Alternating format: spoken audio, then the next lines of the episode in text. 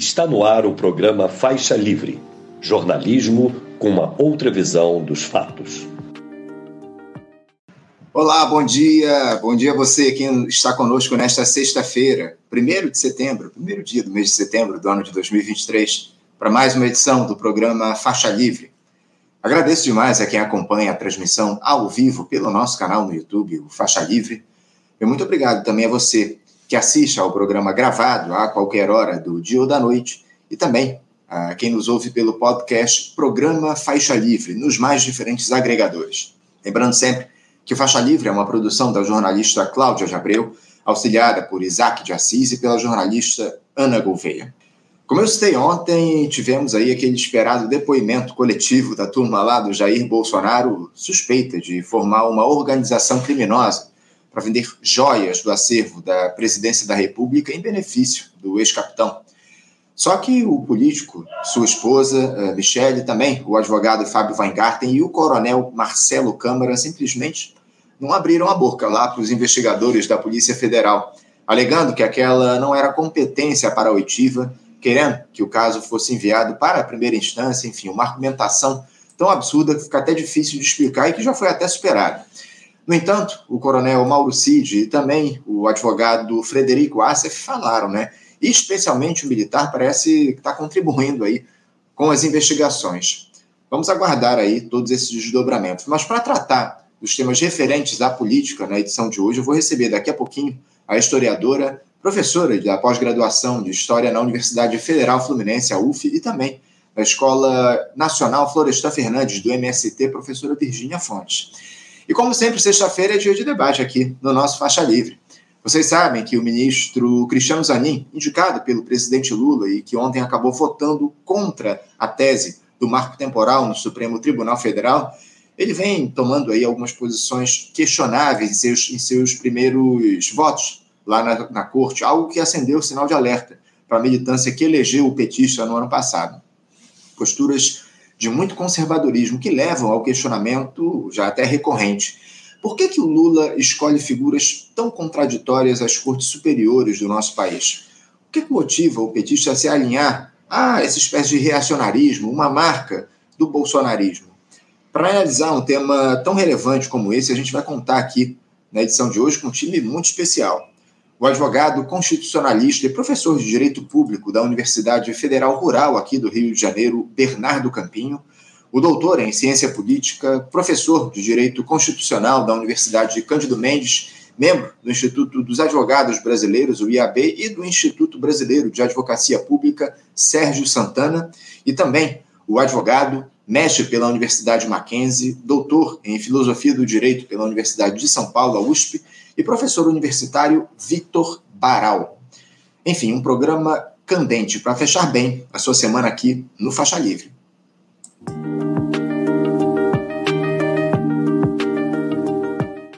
E abrindo aqui as entrevistas de hoje, é com muita alegria que eu saúdo do outro lado da tela a historiadora, professora de pós-graduação de História na Universidade Federal Fluminense, a UF, e também na Escola Nacional Florestan Fernandes, do MST, professora Virgínia Fontes. Professora Virgínia Fontes, bom dia. Bom dia, Anderson, bom dia, toda a equipe organizadora, bom dia, pessoas que estão nos ouvindo e nos assistindo. Professora Virgínia, é uma alegria mais uma vez contar com a sua participação aqui no nosso programa. Muito obrigado por ter aceitado a esse nosso convite para falar um pouquinho aí sobre a dinâmica da política nacional, porque o governo do presidente Lula, Virgínia, ele vem dividindo os holofotes aí da política nacional com umas investigações sobre a organização criminosa que é liderada pelo Jair Bolsonaro e seus asseclas. Aliás, ontem esse pessoal todo foi prestar depoimento lá à Polícia Federal sobre o caso das joias, né, que foram furtadas do acervo da presidência da República. O Bolsonaro e sua esposa Michele ficaram em silêncio. A gente vai tratar dessa questão com maior profundidade daqui a pouquinho. Porque, para começar, eu queria ouvir um pouco sobre o desempenho da administração Lula, né, que completa hoje, hoje oito meses né, de gestão. Há bastante tempo a gente não conversa aqui no programa, professora. É, essas alianças que o, o, presidente da República aprofunda com o Centrão, as políticas de caráter neoliberal na economia, ao mesmo tempo em que os indicadores sociais avançam, ao mesmo tempo em que o desemprego vai caindo, enfim, ainda que em um cenário de ampla precarização. É, como é que você observa, professora, o desempenho do governo Lula até aqui? Tem te deixado satisfeito? O governo tem entregado o que prometeu? Bom, é, Anderson, eu vou dizer que esse é um desafio analítico, porque mereceria uma longuíssima conversa. Antes de tudo, eu convido todos e todas a participarem do Grito dos Excluídos no próximo dia 7 de setembro. É muito importante que a gente continue essa luta comum e coletiva dos mais variados movimentos, organizações eh, democráticos contra é, a, digamos, a continuidade de políticas danosas para a maioria da população e pela emancipação popular. Bom, esse é dia 7 de setembro, ali na esquina de Presidente Vargas e Uruguaiana.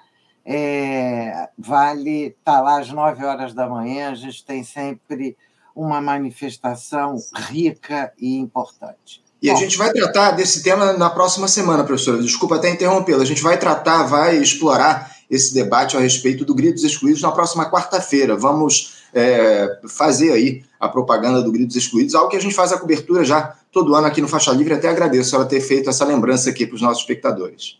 Perfeito. Bom, é, esse, esse governo, assim, é, ele tem um, um, ao mesmo tempo, muitos é, muitos feitos importantes, no sentido de que ele se equilibra em cima de uma lâmina, né? ele anda caminhando em cima do fio de uma faca, e ao mesmo tempo procura fingir que isto, tudo está normal e que o processo é de mais perfeita normalidade.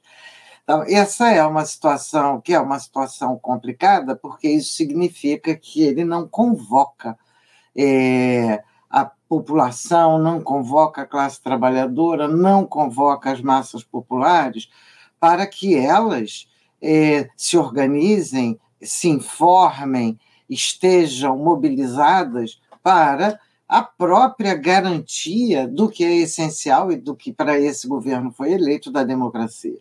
Uma democracia não se sustenta meramente na institucionalidade. Eu estou de acordo que esse governo enfrenta uma dificuldade enorme, realmente enorme, é, porque não é uma herança simples o fato da gente estar na sequência de um governo proto-fascista que procurava exatamente um golpe de Estado no sentido de converter o próprio Estado num Estado fascista. E é, é, isso significa uma destruição institucional enorme, isso significa uma devastação é, importantíssimo, uma fissura que queria ser antissistema, mas nunca foi antissistema, era meramente uma fratura anti-institucional e antidemocrática, era a tentativa de centralizar, de enfechar todo o poder é, numa liderança cercada de militares e de policiais, de milicianos e de CACs. Então, essa, era, essa é a situação complicadíssima, e o Lula recebe é, esse governo, claro, um governo pós-golpe contra Dilma, um governo após a prisão do próprio Lula durante dois anos e tendo de lidar com exatamente os seus inimigos e adversários. Então, fingir que nada está acontecendo e fingir que nós estamos na mais perfeita normalidade é, de alguma maneira, desconsiderar a importância exatamente desses apoios. Então, avaliar o governo Lula é dificílimo porque é, a gente precisa fazer as críticas às alianças e precisa fazer é, a denúncia dessas alianças espúrias, em muitos casos, é, e ao mesmo tempo tendo certeza de que nós, nós que combatemos arduamente desde o golpe de 16, aliás, desde antes disso, contra o fascismo, contra os golpes, contra Bolsonaro e o bolsonarismo, nós é, elegemos Lula para fazer esse enfrentamento ao fascismo e para convocar essas massas populares. É claro que a opção de uma frente ampla, é, reduzindo e mesmo tentando quase é, desmantelar uma frente de esquerda que fosse capaz de fazer um polo de esquerda consistente, é, foi um passo dado por esse governo antes, né, durante a própria campanha, um passo terrível, porque é um passo que lhe, o converte numa espécie de refém das demais forças, sem o contrapeso popular e sem o contrapeso necessário. Apesar disso, se a gente observa o que vem acontecendo nas diversas CPIs e o que vem acontecendo institucionalmente, né, nas câmaras, é, é exatamente essa esquerda, é, principalmente o PSOL, que vem fazendo um trabalho absolutamente extraordinário em cada uma dessas CPMIs, que vem enfrentando e que vem tendo, inclusive, um impacto vem sofrendo um impacto brutal, como a gente vê agora a perseguição ao Glauber Braga, ou como vê a, o encaminhamento à comissão de ética das sete ou oito deputadas é, mulheres, unicamente pelo fato de serem mulheres, porque estavam cumprindo seu papel de deputadas. Então, a gente está diante de uma situação que é uma situação realmente muito complexa, muito delicada. O cenário internacional continua muito difícil. É, desse ponto de vista, o governo Lula vai apostar bastante no êxito, é, da, pelo menos no êxito, por enquanto, de uma tentativa de novamente se equilibrar entre manter boas relações com os Estados Unidos e aprofundar as relações com os BRICS e, portanto, abrir uma espécie de caminho possível para uma, um multilateralismo que, de alguma maneira, denuncie é, a brutalidade da hegemonia dos Estados Unidos, mas, ao mesmo tempo, mantendo diplomaticamente relações calorosas é, com os Estados Unidos. Desse ponto de vista, ou de maneira geral, o que a gente pode dizer é que qualquer coisa é melhor do que o Jair Bolsonaro. Isso é claríssimo. E não se pode esquecer o que foram quatro anos de trepidação constante, de ameaças de golpes, de ameaças de assassinatos, de perseguições, de devastação. É, é, esquecer isso é, de alguma maneira, comprometer a nossa análise para adiante. Por outro lado, é, sem esquecer isso, é importante saber que isso não se supera meramente por dentro do jogo institucional. Em outros termos, as classes dominantes que apoiaram o governo Bolsonaro estão agora, nesse momento, apoiando o governo Lula, inclusive aquelas mais é, ácidas, mais agressivas e mais brutais. Então, essa. É, essa, esse movimento é um movimento de captura do conjunto do governo, que as classes dominantes fazem sempre, e que, ao que parece, satisfaz em grande medida esse governo. Isso é um perigo, e é um perigo tanto maior quanto não elimina o, o risco de fascismo e procura, ou talvez consciente ou inconscientemente, leva a normalizar a presença do fascismo na sociedade brasileira, e isso apesar da tentativa de golpe de 8 de janeiro. Normalizar porque não contrapõe efetivamente é, uma luta massiva, informativa sobre os fundamentos do que foi o fascismo, nem leva, nem aproveita os momentos estratégicos políticos para fazer o enfrentamento. Eu vou pegar só dois momentos, que eu acho que até já comentei aqui é, da, da última vez que tive aqui no programa, o primeiro deles foi no dia seguinte às eleições, Sim. É, quando era mais importante manter a rede de comunicação, de informação e de mobilização, que de maneira precária, mas substantiva, nós todos conseguimos montar, associando canais alternativos, redes sociais, movimento nas ruas, porque nós fomos às ruas, né? Uhum. É, associando tudo isso, que conseguia fazer uma circulação de informações e a manutenção de uma mobilização parcial, é certo, mas muito importante. É, tudo isso foi desmobilizado e de uma maneira que me parece preocupante. A pauta, quem define o rumo da comunicação desse governo vem sendo feita pela Globo.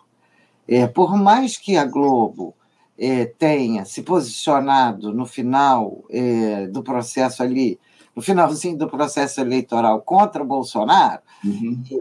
mais contra o Bolsonaro do que a favor de Lula, e que isso é, solicite pessoalmente, de alguma maneira, do Lula algum gesto de, de agradecimento, entregar a pauta da comunicação popular nas mãos de uma empresa com tendências monopolistas, com fortes laços com o conjunto das classes dominantes e que nós conhecemos de longuíssima data, é um perigo dos maiores.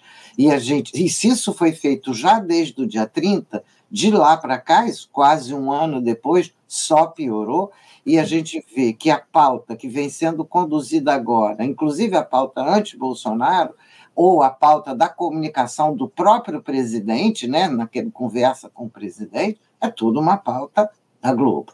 Não é uma pauta de um sindicalista, não é uma pauta de alguém comprometido com é, a população, com a organização dessa população, das massas de trabalhadores, etc. É a pauta de um negociador jurídico e não de um é, batalhador pela vida social. Eu não tenho dúvida de que o Lula está batalhando, está trabalhando feito um louco, mas esse é o primeiro problema. E o segundo, e eu paro aqui, é o pós-8 de janeiro, quando toda a sociedade, toda a sociedade democrática dizia é preciso limpar imediatamente as Forças Armadas imediatamente. O compromisso Forças Armadas com Bolsonaro é evidente, ficou evidente, e nada se fez. Ou se fez pouquíssimo, se colocou um ministro é, que, na verdade, é um ministro dos militares junto ao governo, e é, que são as duas questões mais candentes é, desse governo. A gente vê que ele é, entregou a questão na mão seja das classes dominantes, seja do poder castrense.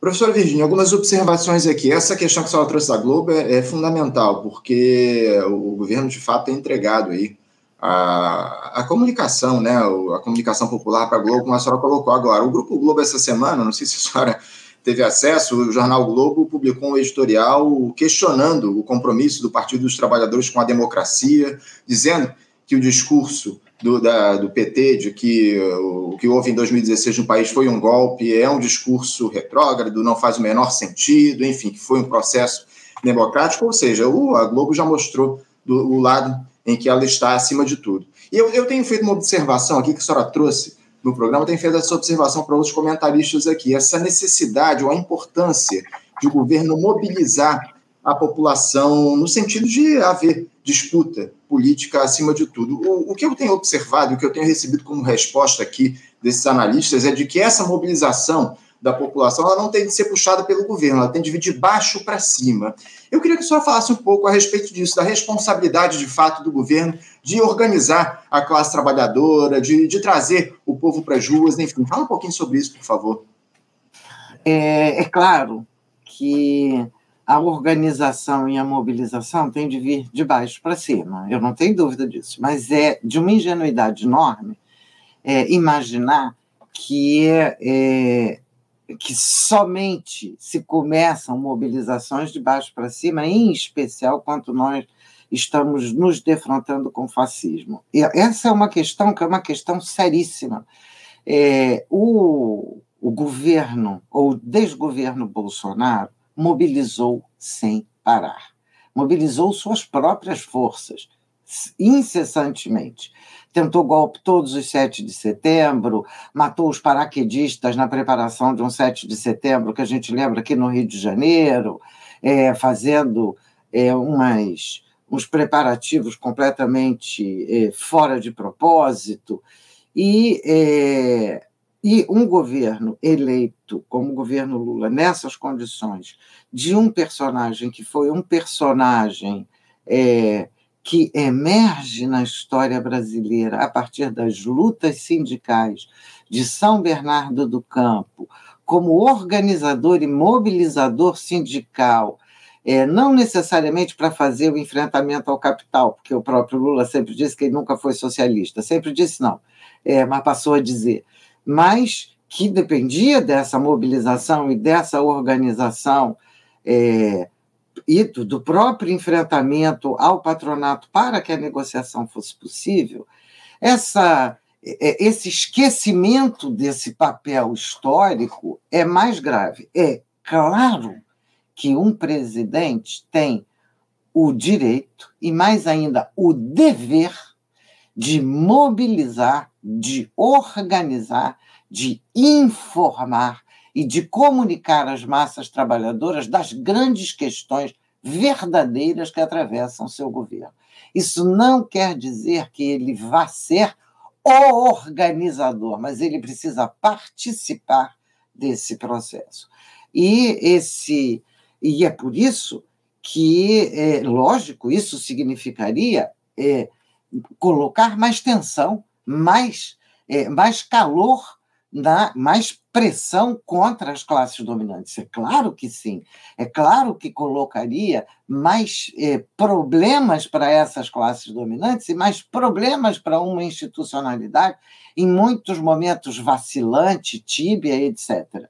Quando o governo não faz isso, ele está declarando, ou quando o presidente não faz isso, ele está declarando que é essa institucionalidade tíbia, essa institucionalidade das polícias que assassinam é, juventude nas periferias, juventude negra nas periferias, é essa institucionalidade é, corroída antes pela burguesia e depois já essa corrosão corroída por Bolsonaro, é essa institucionalidade que pauta o seu governo, ou, em outros termos, são as classes dominantes que conduzem o seu governo, porque para elas ele fala o tempo inteiro.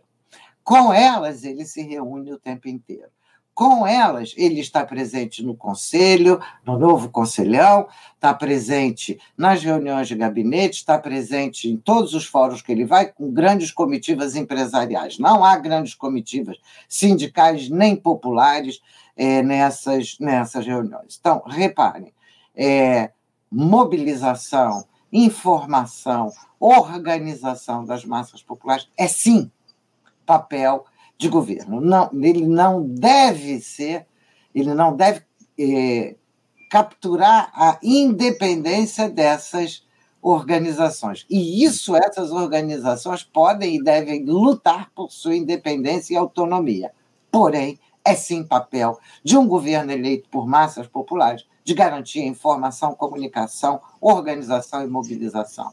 O segundo ponto é a Globo Bom, é, a Globo é uma empresa jornalística de tendência monopólica, com ligações com o exterior conhecidas e com ligações com as classes dominantes extremamente íntimas. Então, é, não há nenhum canal proprietário no Brasil que não o seja. Todos são, só que a Globo é a maior deles é, por razões as mais diversas, é, Jair Bolsonaro é, implicou mais do que quebrou, né? implicou com a Rede Globo, é, implicou, inclusive, pelo aspecto jornalístico da Globo e pela, pelo verniz democrático que ela procura apresentar, que é um verniz.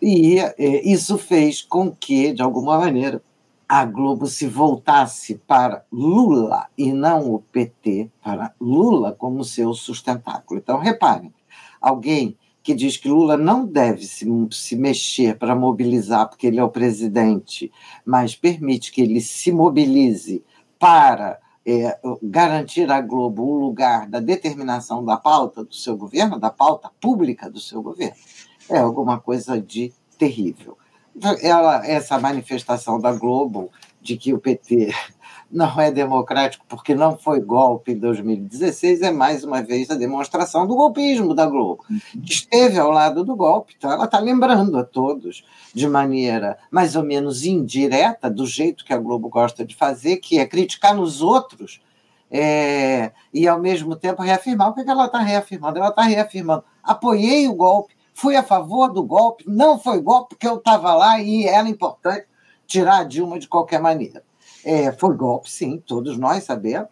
é, e todas as decisões judiciais posteriores foram evidentes. Aliás, vale, vale lembrar a todos que no dia seguinte ao golpe, é, o parlamento brasileiro é, acabou com a possibilidade de que pedaladas fossem criminalizadas. Então, criminalizou a Dilma no dia, e no dia seguinte é, modificou a legislação, porque senão o próximo presidente seria também é, impedido, que foi o governo do tenebroso Temer.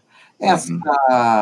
essa e, e eu não estou sugerindo que o governo pague imprensa é, alternativa, dê dinheiro para A, B ou C. Em primeiro lugar, o primeiro governo Lula é, tentou fazer uma redistribuição da verba publicitária é, do governo, que foi muito interessante, vale lembrar, que, que, é, que conseguiu distribuir essa verba por um grande número de canais e de jornais de tendências diferente. Então, só dizer que não precisa nem inventar roda, porque isso aí já foi inventado. Mas a, a grande questão para mim agora não é uma questão do dinheiro que vai para aqui ou para ali, embora isso seja importante.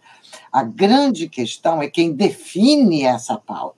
Se essa pauta não é definida com aqueles que estão lutando contra o fascismo, aqueles que estão lutando contra o racismo, aqueles que estão lutando contra o patriarcalismo, o machismo, é, aqueles que estão lutando contra a LGBT fobia, aqueles que estão lutando contra é, o crime etnológico, o, o, a devastação dos povos originários, ou a questão do ambiente, que é gravíssima no nosso país, e mais adiante aqueles que estão lutando pelo conjunto dos trabalhadores para o capital, se essa pauta não for conjunta, se essa pauta for designada a jornalistas de cúpula que devem fazer o desenho da normalidade ali onde não há normalidade, de fato, o que eu vou repetir o que eu já disse, porque eu acho que é muito importante, o risco que nós corremos é exatamente o de normalizar o fascismo como é, se fosse algo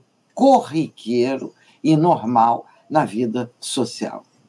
Professora, o, eu, eu, também tenho dito aqui no programa que o Lula podia utilizar a prerrogativa dele de presidente da República e convocar rede nacional de rádio e TV para se comunicar com a população. Isso é uma prerrogativa do presidente. Semanalmente ele podia estar na TV fazendo diálogo com a população brasileira, acima de tudo, e até agora eu não vi nenhum tipo de manifestação do Lula nesse sentido. Ele precisa, acima de tudo, tomar posse da presidência da República no sentido de fazer a comunicação com o povo brasileiro. Isso é mais do que fundamental, essa questão que a gente tem tratado aqui no nosso programa. Eu queria mudar um pouquinho de assunto, professora, porque uh, há questões, há avanços também, evidentemente, nessa gestão uh, do presidente Lula, no sentido justamente de promover mudanças na realidade social do país, o, o, presidente ele lançou no dia de ontem, lá em Teresina, no Piauí, o, o Plano Brasil Sem Fome, para combater a insegurança alimentar e a pobreza extrema.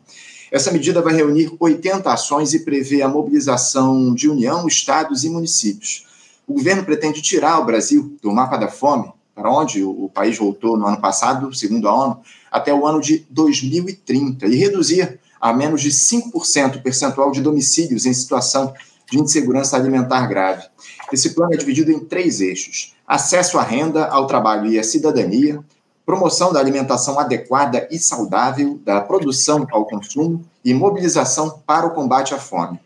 Sem dúvida alguma, o combate à fome, a extrema pobreza devem ser aí prioridade zero desse, desse governo.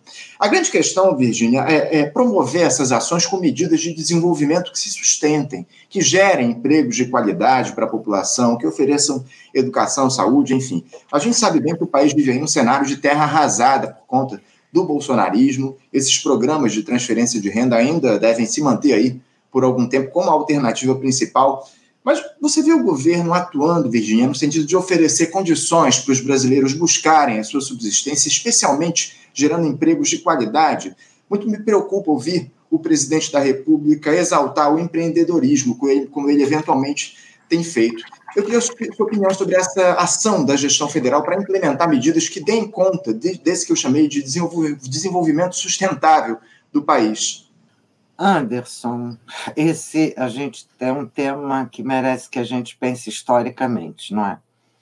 Nós tivemos quatro governos, sendo o quarto, quarto governo do PT interrompido por um golpe. É isso.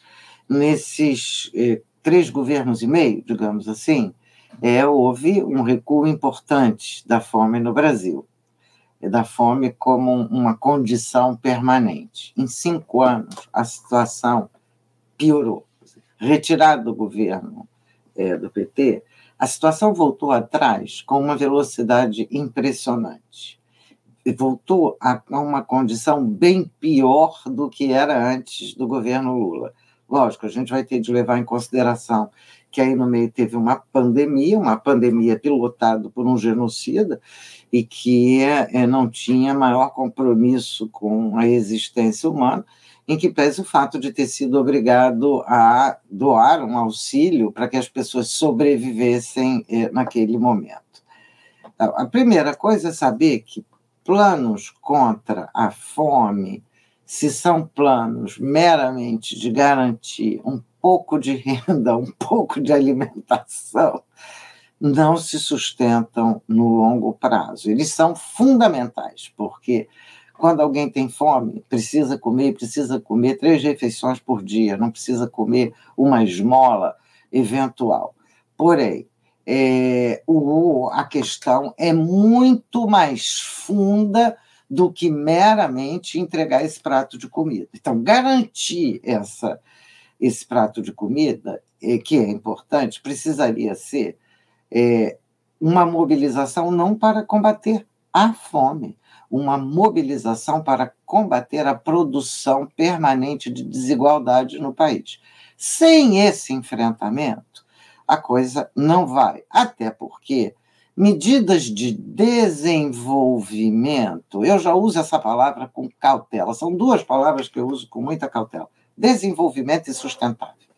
São as duas palavras que as classes dominantes adoram, eh, porque conseguem perfeitamente maquiar os seus interesses meramente lucrativos sob esses dois rótulos que eliminam classes sociais e eliminam as tensões. Ora, na atualidade da crise ambiental que nós vivemos, desenvolvimento é algo, deve ser algo completamente diferente daquilo que apareceu até aqui, que é grandes indústrias, grandes obras de infraestrutura, grandes portos para exportar commodities, etc.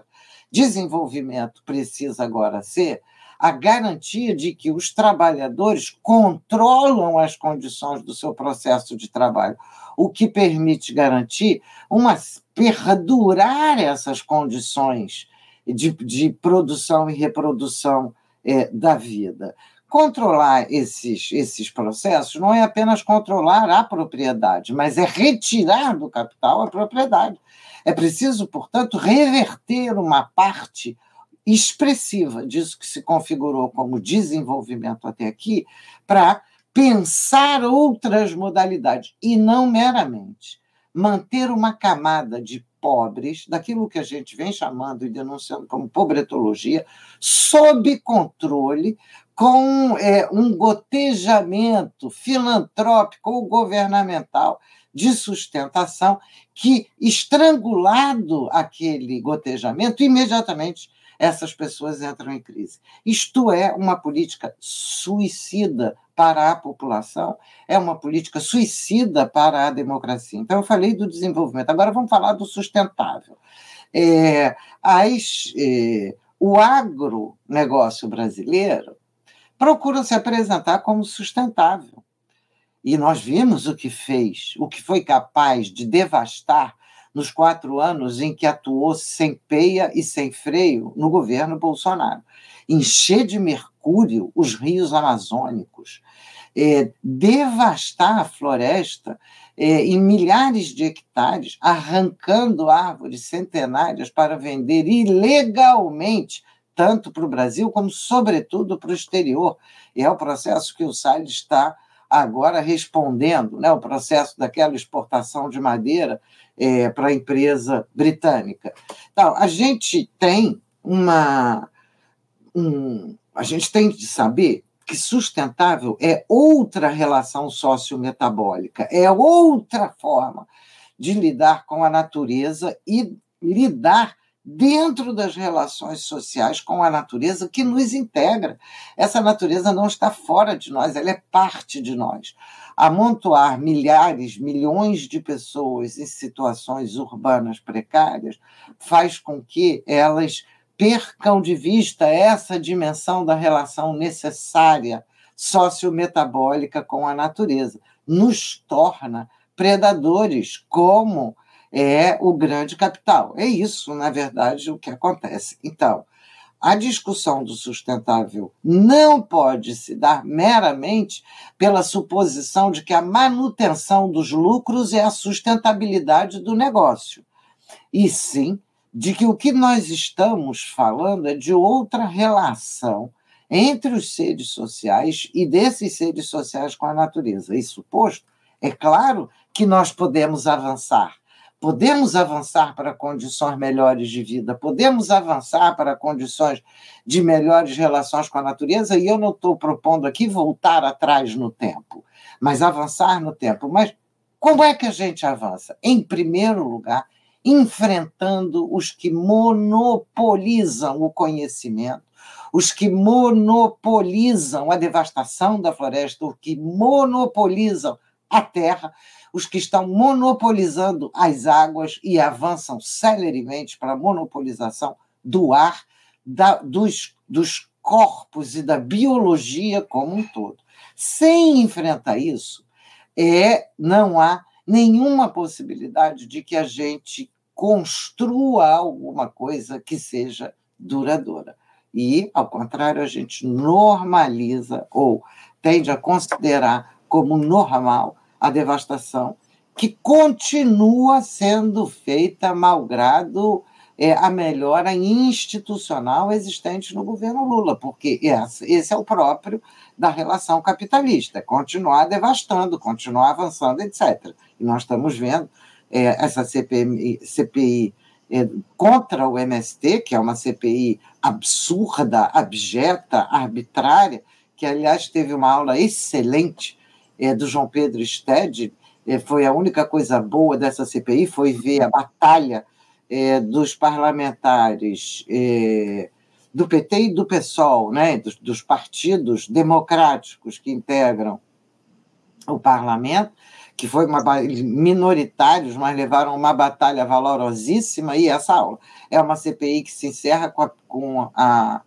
a conversão né, em réu é, do presidente da CPI, Ricardo Salles, que é o grande passador da boiada contra o ambiente, contra a sociedade brasileira, contra a massa da população brasileira.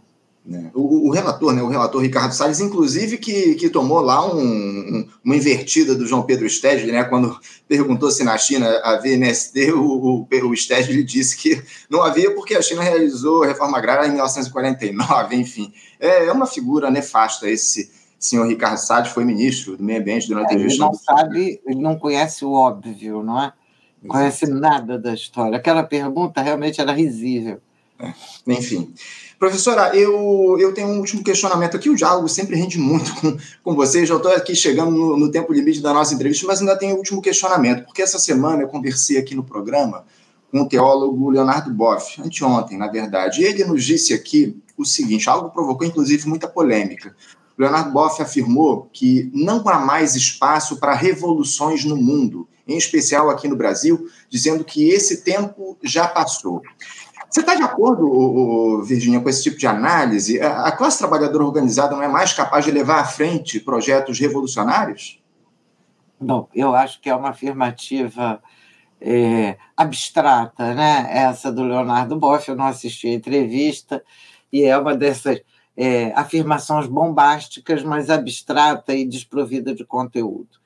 É, revoluções não são meramente o ato da vontade, nem mesmo da organização, nem mesmo da direção feita por um partido. Revoluções resultam de contradições brutais da vida social presente. E essas contradições aumentaram, se expandiram, se aprofundaram, há um verdadeiro fosso é, no cenário internacional. Portanto, é impossível decretar é, por palavras o fim das revoluções quando nós estamos assistindo a uma crise ambiental que não tem precedentes e que exige uma verdadeira revolução. Aí sim, uma revolução no processo é, de sociometabolismo integral do planeta, enfrentando o capital, para que a humanidade possa perdurar tal como nós a conhecemos. Portanto, é alguma coisa que é impossível decretar. Lógico que o desenho das revoluções se modifica dependendo da escala, dependendo das, das condições e das conjunturas. Nós estamos assistindo agora mesmo uma série de golpes militares no Sahel africano, é, que, embora tenham a forma de golpes de Estado, são é, enfrentamento de longas é, imposições de governos pela França e pelos países imperialistas, mas especialmente pela França, para extorquir é, as riquezas naturais, especialmente urânio e petróleo, é, naqueles países. Então, a gente está é, dentro de um processo ininterrupto do aumento das contradições e, portanto, esse crescimento em escala, em profundidade, em dimensões é, mundiais dessas contradições só trazem é, o, o horizonte de novas revoluções. A forma específica das revoluções seguramente será diferente agora, até pela escala, das formas históricas de revolução que nós tivemos. Mas sem revoluções não sobreviveremos. Nós tratamos, inclusive, aqui no, na edição de ontem a respeito dessas, dessas revoltas aí que estão ocorrendo lá na África, mais recentemente, no, anteontem, se eu não estou enganado, lá no Gabão, né, houve o, o, golpe militar, enfim, que depois um, uma um família... Desenho um pouquinho diferente, né, o Gabão, mas... Uhum. É, tem um desenho um pouquinho diferente dos países anteriores, mas também era uma dinastia que estava 40 anos. anos né? É. Eu li 55 anos, só esse presidente estava 14 anos no comando lá da, da, da, do país, né? enfim. É, é, é, o que a gente tem visto é isso, esse processo de, de entre aspas, expulsão dos franceses de lá do continente africano. De descolonização tratou... e de enfrentamento, digamos, Sim. da parcialidade da dominação franco-estadunidense, né? Uhum. Muito bem colocado, muito bem colocado. É exatamente isso. Professora Virginia Fontes, eu tinha, Fontes, eu tinha aqui assuntos aqui para a gente tratar por muito tempo, mas infelizmente eu sou refém do relógio aqui e eu preciso encerrar o nosso papo. Mas é sempre uma alegria recebê-lo aqui, uma honra ter a sua participação aqui no programa. Os nossos espectadores aqui estão mandando um monte de questionamentos, mas infelizmente temos de deixar aí para uma próxima oportunidade. Agradeço demais, professora, a sua participação com a gente, abrindo as entrevistas nesta sexta-feira. Muito obrigado por ter atendido ao nosso convite. Em breve a gente volta a conversar aqui no Faixa Livre. Muito obrigado, um ótimo final de semana e um abraço forte. Eu que agradeço, Anderson. Um bom fim de semana para todos. Estamos sextando. Tchau. É isso. Um abraço. Até mais. Conversamos aqui com a professora Virginia Fontes. Professora, ela é historiadora também, professora da pós-graduação de História da Universidade Federal Fluminense, a UF, aqui no Rio de Janeiro, e da Escola Nacional Florestan Fernandes, do MST. Sempre uma presença muito celebrada aqui no nosso programa. É uma alegria contar com a participação da professora Virginia Fontes no nosso programa. Você, ouvinte do Faixa Livre, pode ajudar a mantê-lo no ar faça sua contribuição diretamente na conta do Banco Itaú. Agência 6157. Conta corrente 99360, dígito 8. Esta conta encontra-se em nome do Sindicato dos Professores do Município do Rio de Janeiro e região, o Simpro Rio, uma das nossas entidades patrocinadoras, mas seus recursos são destinados exclusivamente para o financiamento do nosso programa. Você pode fazer sua doação de qualquer valor, utilizando também a nossa chave Pix, que é ouvinte@programafaixalivre.com.br. Sua contribuição é fundamental para a manutenção desta trincheira progressista no ar.